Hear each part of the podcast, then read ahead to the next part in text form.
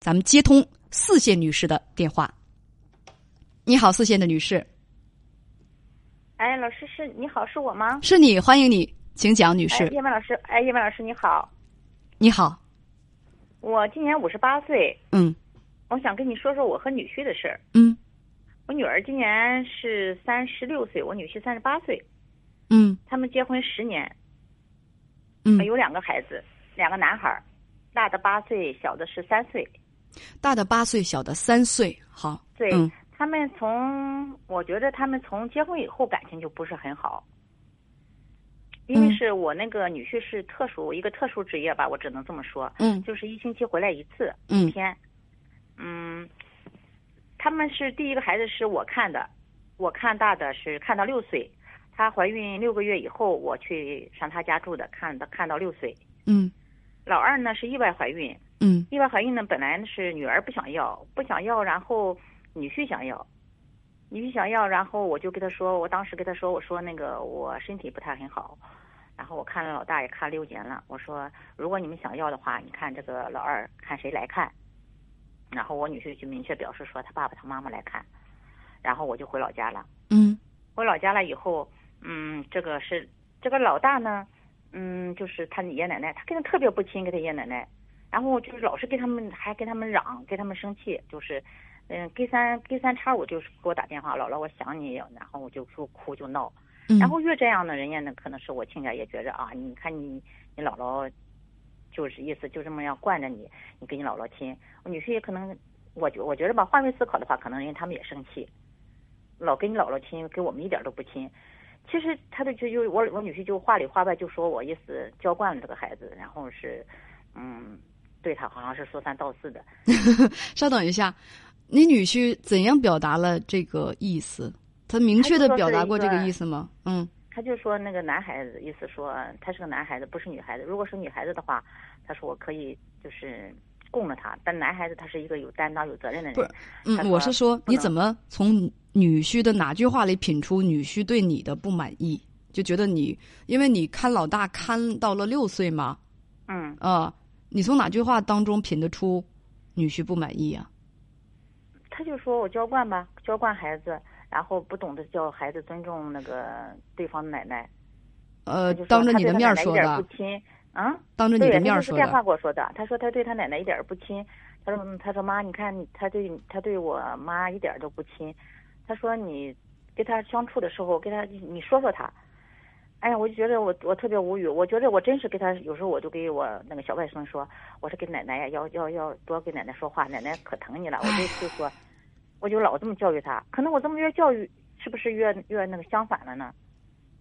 不是啊，我是说啊，你这个姑爷儿让我想起刚才的那个先生了，让人家帮忙，到最后人帮忙的落一身埋怨，让人家看孩子，还说人家教育不好。我还是那句话，你行你上啊，有什么资格去指责给你帮忙的长辈呢？人给你帮忙就不错了，成天要饭还嫌馊，放下碗就骂娘，何必呢？这是有本事不要让老人帮着看，有本事你们两口子自己来嘛。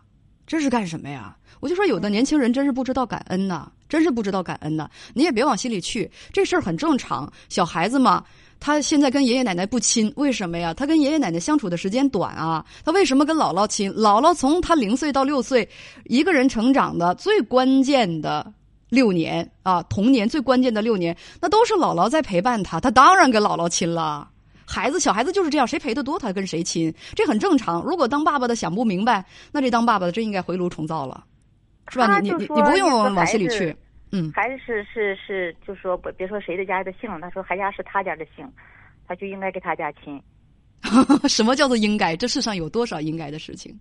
我们都觉得自己的孩子应该考第一，那不付出努力，我们跟做家长和做孩子不都付出努力，哪儿来的第一呀、但是都觉得孩子应该考第一，哼 美好的意愿，呃。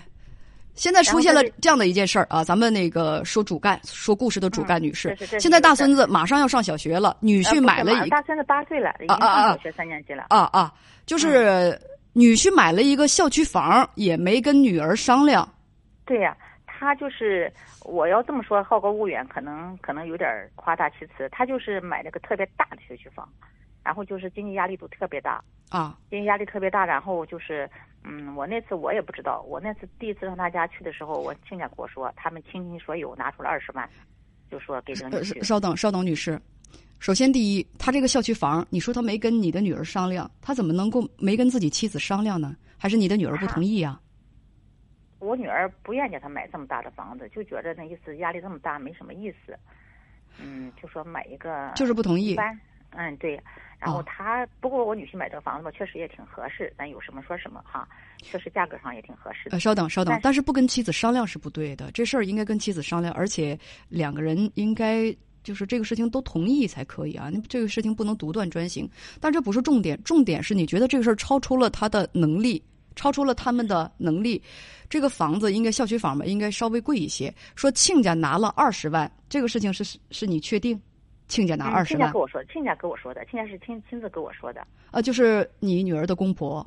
对我正好那天去嘛，他然后不是一个母亲节嘛，我在济南正好哦一赶上疫情嘛，哦哦，不不，咱们不说地点啊。嗯亲家拿了二十万跟你说了这个，我觉得亲家是不是有有什么想法？嗯，对，他就说，他就跟我说，他说嗯，嗯，他说他交首付交的比较多，他说人家嗯要首付要的比较多，嗯他说我们不到期的存折都拿出来了，然后拿了二十万，他说我本来想给你打电话，让你意思给他们凑点儿，嗯那个意思那个，嗯、你们毕竟人脉要广，他这么跟我说的。然后我说哦，怎么都没给我打个电话呀？我说这么大的事怎么不跟我说一声呀？然后我说我女儿跟我说，呃，意思就说我女婿要买房，但是买了没买我也不知道。也呃，女士女士，咱们加快进度。亲家拿了嗯二十万，意思是你。你也应该表示表示，你跟编辑讲说，当时你本来想拿三十万，但是女儿没让，因为女儿心里头也挺不舒服的。丈夫买这套房子的时候，根本就没有尊重妻子的意见，根本就妻子不同意买这么大的房子，觉得是超出能力之外的，而且家里还有两个孩子要养。我估计你女儿她上班吗？她工作吗？那她是公务员，哦，他也工作啊，两个人都挺辛苦的，还必须得嗯让长辈连累长辈来带孩子，还供这么大的房子，所以妻子是不同意。丈夫呢，就是背着妻子买了这套房子，还要求双方的老人把自己的养老钱、养老过河钱再拿出来贴补到这个房子当中，所以女儿就不同意。那你公公婆婆愿意拿就拿，就公公婆就是女儿就不同意让妈妈。就是那个拿这个钱，对不对？而且现在他们的感情也不好，所以你是要问我们大家这钱该拿不该拿吗？嗯，不是，他也还有一个事儿，叶文老师啊，就是说他们买这个房子不是用了一百多万的那个首付吗？一啊百、，光首付就一百多十，十一百八十万一百八十万的首一百八十万的首付，这个首付钱，他们这个一百四十万，其中的一百四十万是他们卖掉一一所房子得的这个钱。啊！这这套房子是我女婿拿了二十万，我拿了二十万，我给他添了二十万那套房子。就是你已经给他家房子拿过钱了，对他买过这个这个房子卖了钱，卖了一百四十万，然后又不是买的这个一百八十万的首付嘛？哎呀，女士，这个买来卖去的我也听明白，但是我听明白，我我弄明白了两件事儿。第一，他们过去买房子您就拿过钱了，对，拿过二十万。嗯，对。现在呢，你是想问我和大家这个三十万拿不拿是吗？对呀、我要是呃拿，我拿的嗯不甘心，我听我说，听我说，嗯我知道你心里的犹豫啊，我要把自己的想法说出来，不拿，嗯，不拿，哦，嗯嗯嗯嗯，听明白了？我听门，可是我要是我还没一次还没去过呢，我怎么登门呢？有什么可登门？如果就是提起这件事儿的时候，就说家里就是没钱，拿不出来，善意的谎言，这个咱也不算欺负谁。他知道我条件很好，条件很好，难道就没有不凑手的时候吗？就没有周转不开的时候吗？正因为条件很好，哇，刚做了一笔投资，所以手里真的就没钱啊！我银行里还有几百万的贷款呢，亲家，所以我现在是，哎呀，着急也拿不出来啊！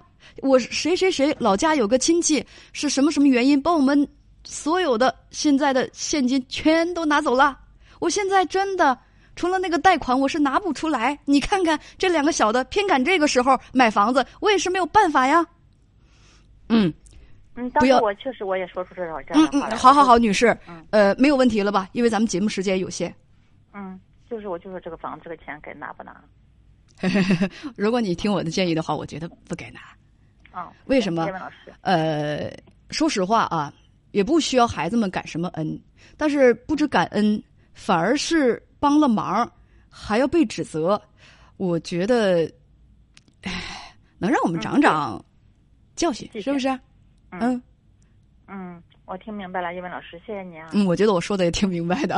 嗯好的，好的。嗯但是咱们要把这个理由呢，善意的谎言，我们一定要说的圆一点啊，圆一点。好，他们已经搬过去了，但是我们还一次没上，没去过门呢。我就觉得，哎呀，怎么去？就觉得，没什么可怎么去的，怎么着？不借他们钱，连门都不能登了。如果是这个风气的话，可不好啊。就是父你们买房子，妈妈没拿钱，连你们家门都不能上了，岂有此理？啊，叶文老师，我还跟你再说说，我不是就这一个女儿吗？我呃在他那个城市里买了一套房，我也有贷款，确实我有贷款。对呀，你看你你还欠银行钱呢，是不是？对呀，好的，女士，因为时间关系，咱们就聊到这儿，好吗？嗯，哎，谢谢您，谢谢你的电话，再见。嗯，谢谢你，哎。